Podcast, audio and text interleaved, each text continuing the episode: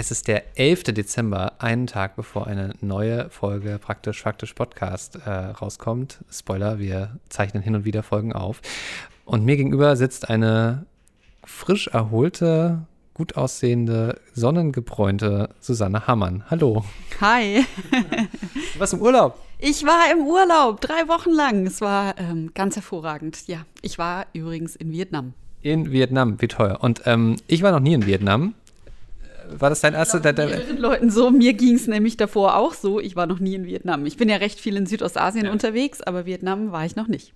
Okay, und dann ist das jetzt, glaube ich, die richtige Gelegenheit, mal drüber zu sprechen. Und äh, in dieser Folge, ja, gibst du uns einen kleinen Einblick in das, was man so wissen sollte, bevor man nach Vietnam fährt. Denn jetzt bist du ja schlauer.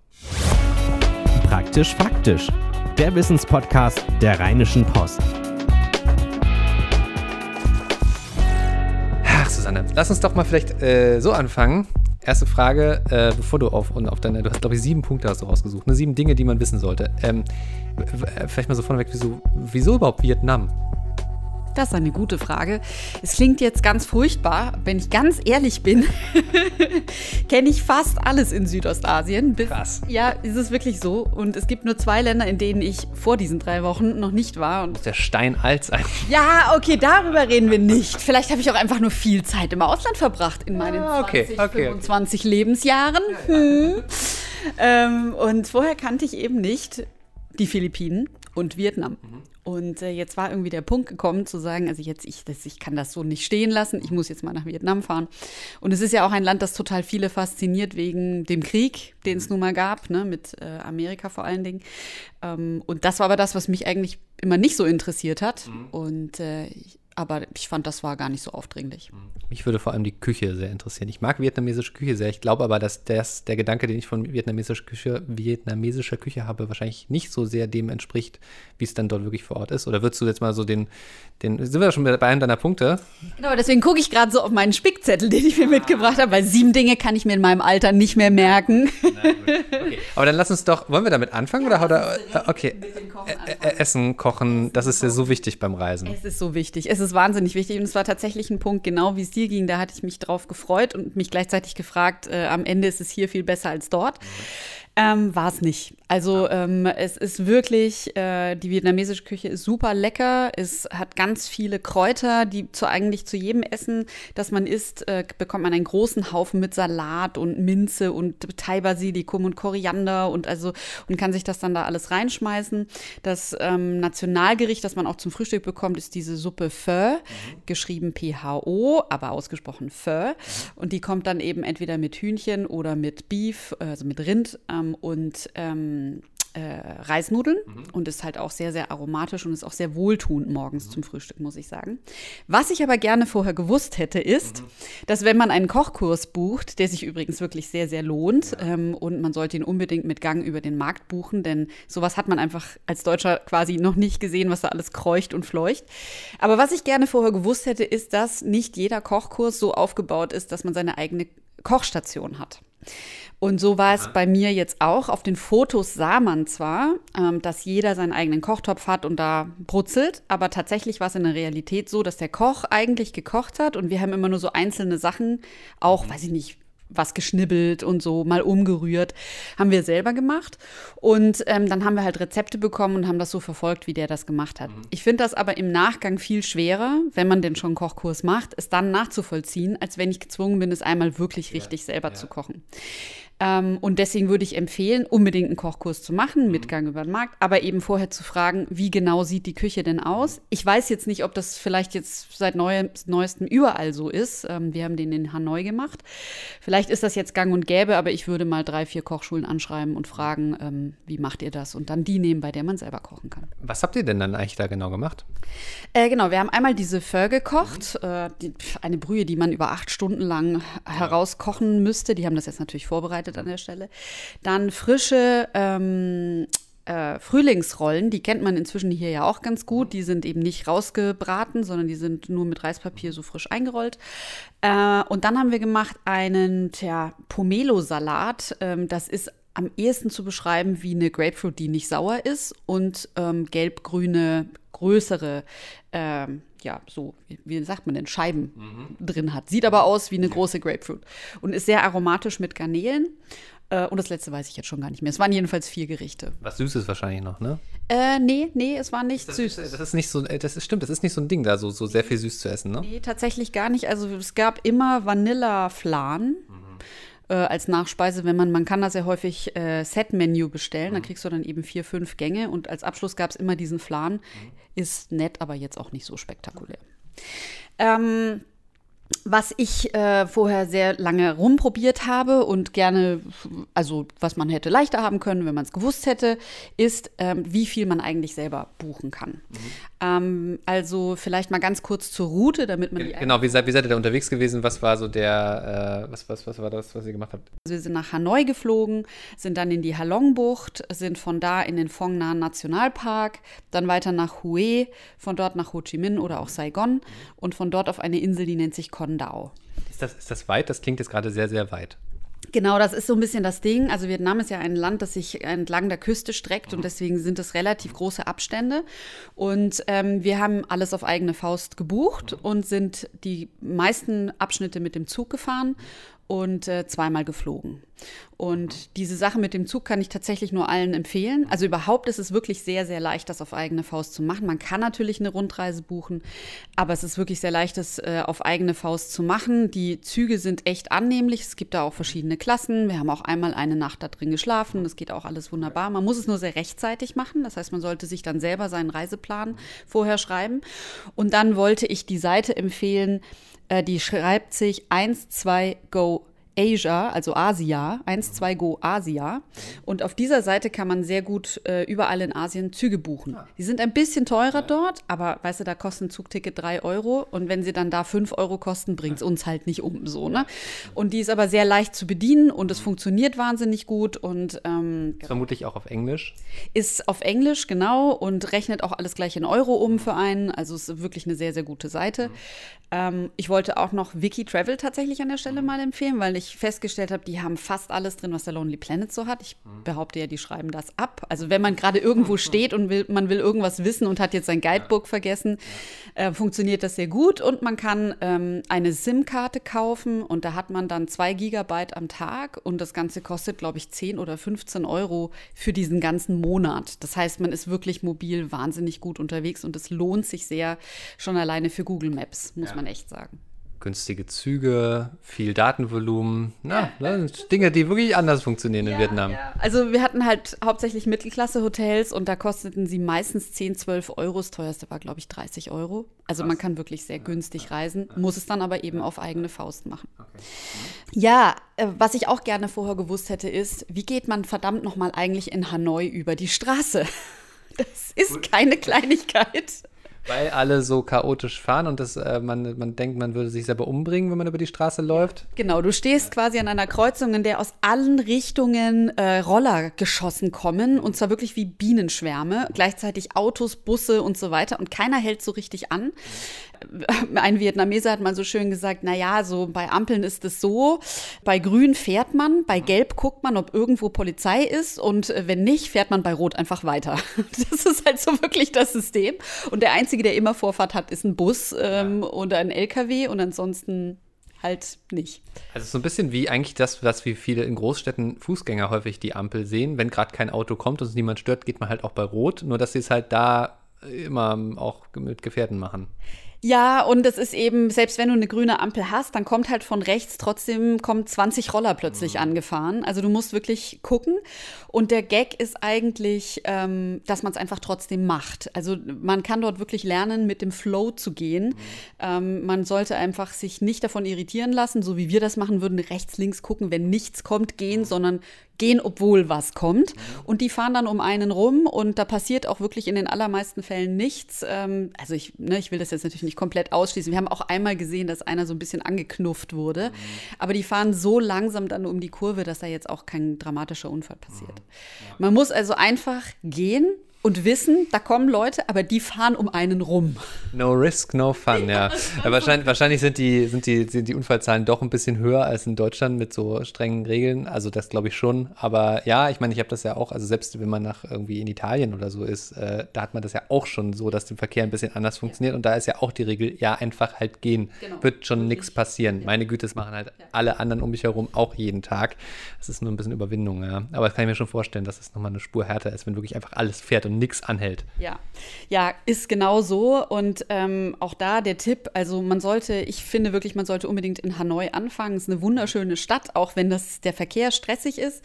Ähm, aber es ist eine wunderschöne Mischung aus klassischem, traditionellem vietnamesischem. Man sieht halt die Leute auch mit diesen typischen Spitzhüten überall und die tragen dann mit diesen Dingern über der Schulter ihre Früchte durch die Gegend und äh, kleine Rikschas fahren rum und ähm, gerade dieser alte Teil der Stadt und äh, gleichzeitig halt viele Kolonialbauten ja. und trotzdem eine gewisse Moderne. Und dadurch entsteht so eine Fusion, die ist unheimlich schön.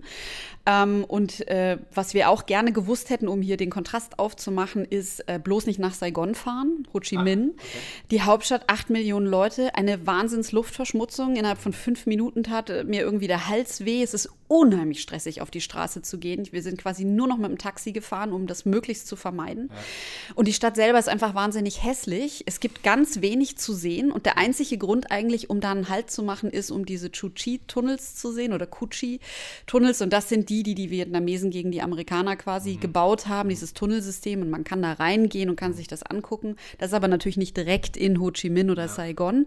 Das ist ein netter Tagesausflug, aber ich muss ja. wirklich sagen, die Stadt an sich, wenn man es sich sparen kann, sollte man es sich sparen oder vielleicht einen Tag da machen. Thema Luftverschmutzung, ähm, hat es denn dann geholfen? Habt ihr, habt ihr, euch solche Masken geholt? Bringt das irgendwie was? Gut, das bringt natürlich was gegen den Feinstaub, mhm. aber es bringt nichts gegen die, oh Gott, wie heißen sie gleich, diese Oxide? Die Stickoxide meinst du, die, die auch hier gerade in NRW-Städten so, so viele Probleme machen. Nur dass sie dort, dort merkt man, wie schlimm es sein könnte, wenn man hier nicht drauf achtet. So. Ganz genau. Also die haben dort den vierfachen Wert von dem, was wir, von dem, was die WHO eigentlich empfiehlt als Maximalwert. Das muss man sich klar machen. Und das merkst du dort eben auch. Und deswegen, wie gesagt, also die Masken helfen gegen den Feinstaub, aber nicht gegen die Stickoxide. Die tragen das dort alle. Wir haben es am Ende nicht gemacht. Ähm, Im Zimmer geht's natürlich, aber dort muss ich ehrlich sagen, von Oase zu Oase heißt von Burger King zu Starbucks zu alles, was Klimaanlage hat und was auch Stille bringt, weil die Stadt ist einfach unheimlich laut aufgebaut. Mhm. Da sind wir auch bei einem anderen Thema, nämlich beim Thema Scams, wenn wir jetzt schon ähm, äh, von negativen Dingen sprechen wollen. Also Betrugsmaschen. Also Betrugsmaschen, ganz genau. Da gibt es eine lange Liste, findet man auch sogar ganze Seiten von im Internet. Mhm. Ähm, und wir haben uns vorher so viel angelesen, ähm, dass es uns nicht passiert ist, aber wir haben viele Leute getroffen, die erzählt haben, es ist ihnen passiert. Okay. Einer der bekanntesten ist Taxi-Scam. Also man sollte wirklich vorher ähm, sich nochmal schlau machen, in welcher Stadt welches Taxiunternehmen als seriös gilt Bild. Mhm. Und was die nämlich machen, ist, sie kopieren die Farben und sie kopieren den Namen und ändern ihn ein bisschen ab. Und dadurch denken die Touristen, es ist die gleiche Firma. Man muss also wirklich auf den Namen pochen. Ähm, und im Internet mal nach den Farben von dem Taxi gucken. Das andere ist diese Leute, die diese Früchte eben über der Schulter tragen, die ähm, sprechen einen dann an und sagen, ja, willst du es nicht mal halten, willst du es nicht mal drauflegen, um zu gucken, wie schwer das ist. Mhm. Und dann machst du das und dann verlangen sie Geld von dir. Mhm. Oder sie sagen, die mit dem Hut, sollen wir nicht ein Foto zusammen machen, ja. zack, wollen sie Geld von ja. dir.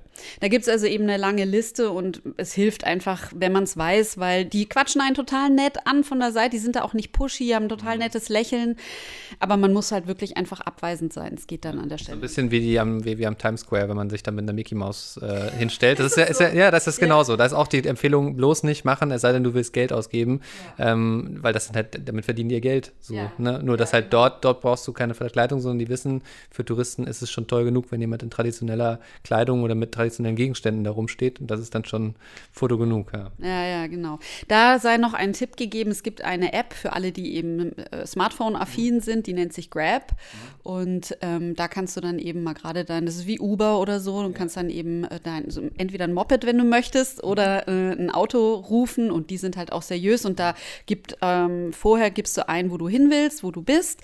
Ähm, und dann wird auch der Preis direkt festgelegt. Ah, das heißt, du musst auch gar nicht mehr mit dem irgendwas besprechen, erklären erklären. Wir haben tatsächlich sogar relativ häufig mal die Google Maps-Karte laufen lassen, weil der Taxifahrer nicht genau wusste, wohin, weil man sich nicht richtig verständigen konnte. Also deswegen sage ich, es ist eigentlich alles ganz einfach, aber es hilft, wenn man ein bisschen digital unterwegs ist. Ja. Kommen wir noch zum Thema Sprache eigentlich? Ja. Äh, nö, eigentlich nicht. Dann eine Zwischenfrage an der Stelle. Ähm, ich, äh, irgendwann hatte ich das mal, dass mich in den Shadow-Arkaden äh, ein, ja, äh, sprach mich ein Chinese an, aber er sprach mich nicht an, sondern er sagte etwas in sein Handy und das Handy hat dann, ja. also ist auch für mich übersetzt und, ähm, äh, und dann ging das halt so hin und her. Es war so ein bisschen mühsam.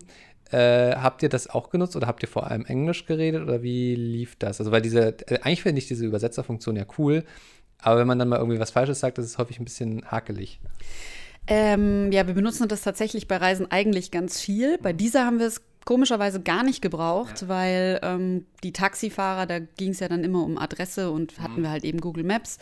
Ähm, in den Hotels sprechen sie wunderbar Englisch, in den Restaurants auch. Ähm, man kommt also eigentlich wirklich super gut durch. Ähm, und was ganz lustig ist, also die üben sehr viel Englisch, ist auch ein sehr junges Land. Mhm. Ähm, man sieht es auch in den Restaurants, die Kellner und so sind sowohl Männer als auch Frauen und alle sehr jung. Ähm, und die bringen, die Einheimischen bringen ihre Kinder zum Bahnhof. Mhm damit sie dann mit den dort Wartenden auf Züge ähm, Englisch sprechen. Und dann quatschen die dich halt einfach an und dann redest du zehn Minuten mit ihnen, die Sätze, die sie gerade geübt haben. Und die kommen auch häufiger mal ins Restaurant und wollen irgendwie ihre fünf Sätze anbringen und sind dann immer ganz happy. Und damit üben die halt, ja. in die Zukunft zu kommen. Das heißt, es ist also eigentlich ein Land, das Englisch ziemlich affin ist mhm. und kommt damit ganz gut durch. Ja. Dann ähm, wollte ich sagen, also die Halongbucht ist ja somit eigentlich das berühmteste neben diesen ganzen Kriegsgeschichten. Ähm, also äh, die ist relativ nah an Hanoi dran und es ist eben eine Bucht, in der Karststeinfelsen wie so reingeworfen sind. Und das wirkt unheimlich mystisch und spektakulär. Und wir waren auch dort und es ist genau so schön. Sie ist aber auch gleichzeitig verschrien als natürlich völlig übertouristet ja. mit 100.000 Schiffen. Und ähm, ich wollte empfehlen, weil man immer das ja nicht so einschätzen kann. Ähm, wir haben uns für die Alternative entschieden. Es gibt da eine Insel, die heißt Katbar. Und da mhm. kann man dann, ähm, wird man abgeholt vom Unternehmen, das mit dem man die Schiffsreise bucht, ähm, wird dann dahin gebracht und geht dann dort an Bord. Und dort eine Nacht zu machen. Wir haben jetzt zwei gemacht. Das lohnt sich auch total, weil es einfach total schön ist. Aber man fährt dann zweimal die gleiche Runde. Das wussten wir vorher auch nicht. Aber eine Nacht. Ähm, wenn man sagt, man möchte weniger Touristen haben, ähm, lohnt sich diese Katbar-Insel definitiv und dann äh, kann man da rumschippern und äh, sieht dann nachts den Sonnenuntergang über diesen wunderschönen Felsen, äh, die so ganz äh, mystisch wirken. Also das lohnt sich sehr. Und wenn man was Längeres vorhat, wenn man sagt, man möchte zwei Nächte bleiben, dann würde ich sogar tatsächlich dazu raten, trotzdem zur Halongbucht und nicht zu Katbar zu fahren. Ah ja, interessant. Genau. Okay. Ja, das ist ja immer so ein Ding, ne? Ich, ähm, äh, häufig ist das ganz schlimm, dass ich dann auch im Urlaub vor Touristenmassen fliehen will äh, und dann teilweise auch Sachen gar nicht mitnehme, weil ich schon weiß im Vorfeld, dass es so voll sein wird. Deshalb ist äh, so ein Tipp immer sehr, sehr gut. Ja, also man sollte es halt äh, unbedingt machen. Es ist, da ist halt gar nichts. Da hat man wirklich, da sind schwimmende Dörfer überall und hat diese wunderschönen Felsen, geht dann ein bisschen Kajaken und hört, sieht Adler, freie, wilde Adler. Ähm, und es ist eine Landschaft, die man, glaube ich, nie wieder irgendwo sehen wird in dieser Weise. Und deswegen äh, muss ich sagen, trotz Tourismus, man sollte hinfahren. Und äh, ja. Ist das nicht auch, wo James Bond gedreht wurde? Irgendwie? Nee, das war Thailand. Ach, das war Thailand. Das okay, ja, man siehst du, ja, ich verwechsel das. Sehr, sehr schön. auch Karststeinfelsen, das ja, ist schon richtig. Nur nicht so viele halt, genau. Ja, ja. Okay. Ähm, ja, und wenn wir schon beim Thema Inseln sind, ähm, also es gibt da unten eine Insel, die ist auch sehr bekannt und inzwischen auch sehr touristisch, die heißt Fukok. Wir haben uns deswegen dagegen entschieden. Ich bin so ein Robinson Crusoe-Typ, ich fahre mal gerne irgendwo dahin, wo gar nichts ist. Jetzt muss ich sagen, ähm, im Reiseführer stand dann angeschrieben diese Insel Kondao, die eben demnächst irgendwie wahnsinnig touristisch sein soll, aber noch nicht. Und fahrt mal hin. Was nirgendwo steht, und zwar wirklich nirgendwo steht, ist, dass es um diese Jahreszeit, also im November, eine, eine Windstärke von 60 km/h dort hat. Gott. Täglich. Immer. Also nicht so Böen, sondern immer. Es ist, äh, genau, und es ist Sturm und zwar dauernd. Ähm, und äh, wir wussten es nicht und kamen dann am Hotel an, wollten dann an den Hotelstrand quasi, der da wirklich, ne? Äh, und dann war so Sand im Gesicht, Sand in den Augen, Sand in den Haaren, Buch wurde vom Tisch geweht, die Bierdose wurde umgeweht. Also es war wirklich, äh, und dann so, hier, hier können wir nicht bleiben, das geht so nicht. Es war eigentlich ein sehr schöner Strand mit wirklich wenig Bebauung, aber ja. Wir haben dann letzten Endes einen Strand gefunden, direkt am Flughafen, lustigerweise und verständlicherweise, weil sonst könnten die da gar nicht landen. Ähm, äh, wo man eben liegen konnte mit relativ wenig Wind. Und da war dann auch wirklich gar nichts mehr. Da waren irgendwie drei einheimische Restaurants und sonst kein Hotel und gar nichts. Und das war dann wirklich diese Erfahrung. Aber man musste auch wirklich genau an diesen einen Strand in einer höllischen Rollerfahrt mit Wind immer in, weißt du, so halb umgekippt und so. Ich habe jedes Mal drei Herzinfarkte bekommen. Und das äh, Meer war auch relativ kalt, äh, sodass ich sagen muss, also ich glaube, für uns war es an der Stelle das Richtige, zumal es bebaut wird bis 2030. Die sind da jetzt schon heftig dabei. Es gibt einen Bebauungsplan, weil Foucault entlastet werden soll. Aber für alle Menschen, die nicht so hart sind im Nehmen, würde ich sagen, fahrt lieber nach Foucault. Da ist warm, da ist schön, da gibt es Hotels und da gibt es keinen Wind. So. Ja. Äh, ja, aber es ist auch interessant, dass dann auch Übertourismus da ja offenbar dann auch ein Thema zu sein scheint, wenn man dann überlegt, so wie kann man die Touristenströme ein bisschen besser verteilen. Ist nur doof, wenn man den Wind kann man ja schlecht abstellen. Und irgendwie neben einem Flughafen dann am Strand liegen, ist ja auch nicht immer so teuer, oder? Das macht insofern nichts, als dass da am Tag fünf Flugzeuge kommen. Ah, ja, okay. Und es ist quasi wirklich, es kommt, es bleibt dann eine halbe Stunde, es fliegt und das war's. Und dann ist es ja fast schon wieder spektakulär, dass ja, da mal ein genau. Flugzeug kommt. Äh, dauernd Fotos gemacht natürlich, weil immer so, äh, okay, wir sind hier am Strand mit äh, Flugzeug hinten dran. Das war, das war sehr, sehr lustig. Ja, genau. Und ähm, lass mich gerade mal gucken. Dann Was haben wir denn noch? Wie viel haben wir denn noch? Wie viele Tipps? Eigentlich nur noch äh, einen. Ja. Und das ist der Fongna Nationalpark. Äh, Fongna Nationalpark. Genau, Fongna Nationalpark. Da fahren immer noch nicht viele hin.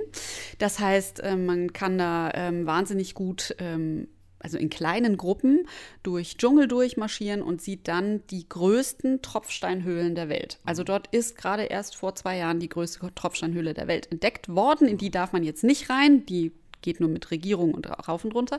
Aber die zweitgrößte ist da auch. Ähm, und das ist wirklich äh, wahnsinnig beeindruckend ähm, und äh, lohnt sich unheimlich. Ich möchte nur jedem anraten, auch das wussten wir vorher nicht, diese Wanderungen sind wirklich keine Kleinigkeit. Gerade mit Höhenangst. Also ich habe da Dinge über mich ergehen lassen. Ich hatte nachts Albträume und habe immer gedacht, es war wirklich so. Ich habe gedacht, ich habe nachts im Bett gelegen und ständig geträumt, ich gehe über einen Abgrund und es geht um Leben und Tod, weil so war es den, war es den ganzen Tag. Tag. Es war einfach stundenlang so, dass wir über scharfe Steine mit harten Kanten, wo es meterweise nach unten ging, geklettert sind oder ich durch Baumkronen ohne Witz, durch Äste durch bin, über Fluss, Flüsse drüber und so. Also es war eine permanente Überwindung und abends saß ich mit Leuten von anderen Touren zusammen, die alle das Gleiche berichtet haben und alle gesagt haben, wenn sie das gewusst hätten. Und es gibt aber auch sanfte Touren. Das heißt, wenn man jetzt nicht sehr sportlich ist und wenn man jetzt nicht die totale Abenteuertour haben möchte, ähm, dann sollte man sich da einmal vorher erkundigen und sagen, passt mal auf, Leute, ich möchte gerne nur da ein bisschen durchgeschunkelt werden und ja. Aber der Park an und für sich lohnt sich wirklich und man sieht was, was man sonst auch auf der Welt eigentlich nirgendwo findet. Was, was zeichnet das die Landschaft da aus? Also Wald und Höhlen und Genau, also es sind auch da wieder Karststeinfelsen, nur sehr groß, dann äh, Dschungel, äh, richtig alter Dschungel und dann eben kommst du an diese Höhlen ran. Genau. Der Dschungel ist nicht ganz so schön, das ist halt überall in Vietnam ein Problem, weil die Amis haben halt alles abgefackelt.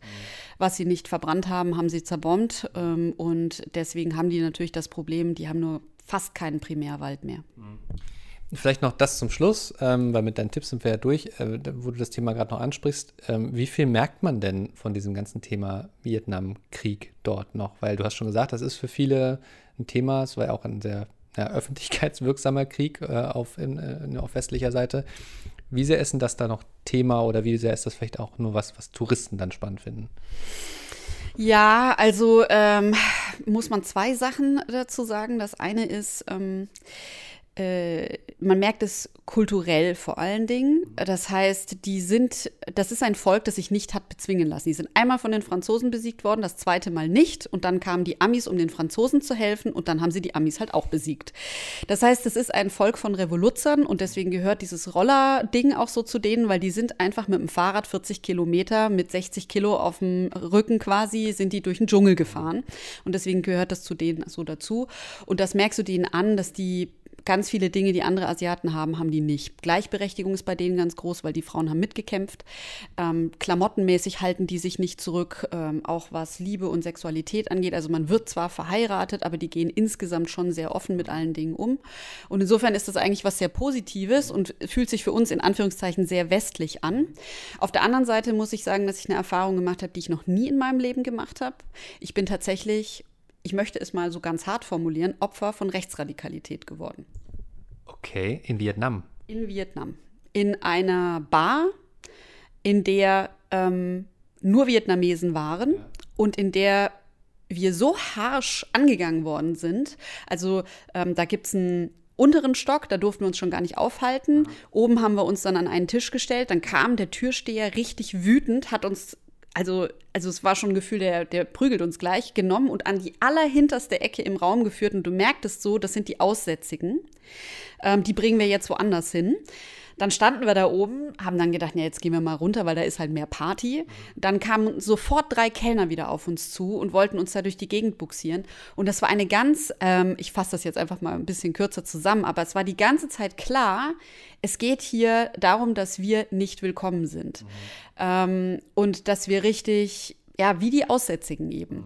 Und wir sind dann letzten Endes da raus Hätte ich auch gemacht. Ja, ich habe dann auch, es, sie wollten uns dann wieder nach oben buxieren ja. und dann habe ich aber meinen Freund gepackt und gesagt, nee, nee, nee, äh, wir stellen jetzt hier unsere Getränke ab und gehen, weil hier bleiben wir keine Sekunde. Und ich bin raus mit den Worten, das ist Rechtsradikalität. Mhm.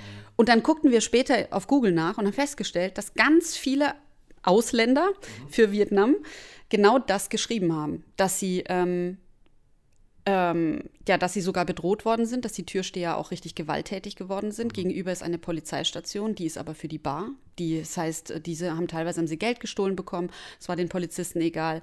Die haben nicht eingegriffen. Mhm. Ähm, sie wurden eben auch quasi wie Sophie in die hinterletzte Ecke buxiert. Ähm, ja, als ich gesagt habe, wir gehen, sagte der Kellner auch noch so, yes, please leave. Ähm, das sind einfach alles Dinge, das würde dir normalerweise in Asien erst recht nicht passieren, ja. weil die sind ja auch so vorsichtig mit allem. Ja. Und das war also, und ich, das ist schon eine Erfahrung mehr als in anderen asiatischen Ländern. Es gibt so eine bestimmte Kul Gruppe vielleicht. Mhm. Ähm, auch auf dem Flug nach Kondao war es so, dass, dass sie sich sehr abgeschottet haben von uns. Ob es letzten Endes wirklich mit den Kriegen zusammenhängt, weiß man nicht. Mhm. Aber es drängt sich so der Gedanke auf mhm. aufgrund der Historie. Ja. Interessant, okay. Aber wird, das war dann ja offenbar einmal ein Problem. Äh, ist euch das dann irgendwie nochmal wann anders passiert oder habt ihr denn gewusst, so, ja, wie, wie es am besten umschifft, das, das Thema? Wir wären überhaupt nicht auf die Idee gekommen. Wir haben das so von vornherein gar nicht wahrgenommen. Alle waren wahnsinnig nett. Die, also alle, mit denen wir zu tun hatten, waren unheimlich freundlich. Viele haben uns noch Tipps gegeben, mhm. haben uns auf Gefahren hingewiesen, waren eigentlich eher sogar misstrauisch ihren Landsleuten gegenüber und haben gesagt, ja, vorsichtig, also hier ist so eine Gegend, da wird einem gerne mal Geld geklaut mhm. und so. Es ging eigentlich nie gegen uns und deswegen, das war ganz am Schluss in Saigon, also, ne? Ähm, Insofern, vielleicht liegt es auch eben an der Großstadt dort oder so. Ich und vielleicht, weil ihr auch selber zu äh, abenteuerlustig und erkundungsmutig äh, wart. Wenn ihr euch an die Touristenspots gehalten hättet, wäre es wahrscheinlich anders gewesen. Das ist voll die äh, krasse Party-Remi-Demi-Straße ah, okay. dort. Also da laufen die ganze Zeit sowohl vietnamesische als auch westliche Touristen durch ah. die Gegend. Ähm, und deswegen rechnest du eben auch nicht so damit. Da hast du einen äh, Bar- und Partytempel nach, neben dem anderen und wir sind halt mal in einen rein und haben ausgerechnet den rausgegriffen. Aber da steht halt auch, wenn es draufstehen würde, ja, ja. only Vietnamese Guests allowed, wäre ja okay, ne? Dann ja. weißt du, woran du bist. Äh, oder der Kellner es dann sagen würde. Also lange Rede, kurzer Sinn, das war jedenfalls eine sehr spezielle Erfahrung, die sehr ungewöhnlich ist für Südostasien. Aber kein Grund, dort nicht hinzufahren.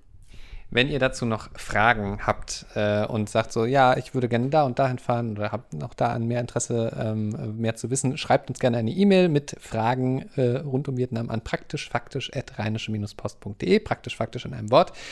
In diesem Sinne sage ich herzlichen Dank, Susanne, für all diese äh, intensiven und äh, umfassenden Eindrücke. Ja, sehr gerne und bis nächste Woche, oder?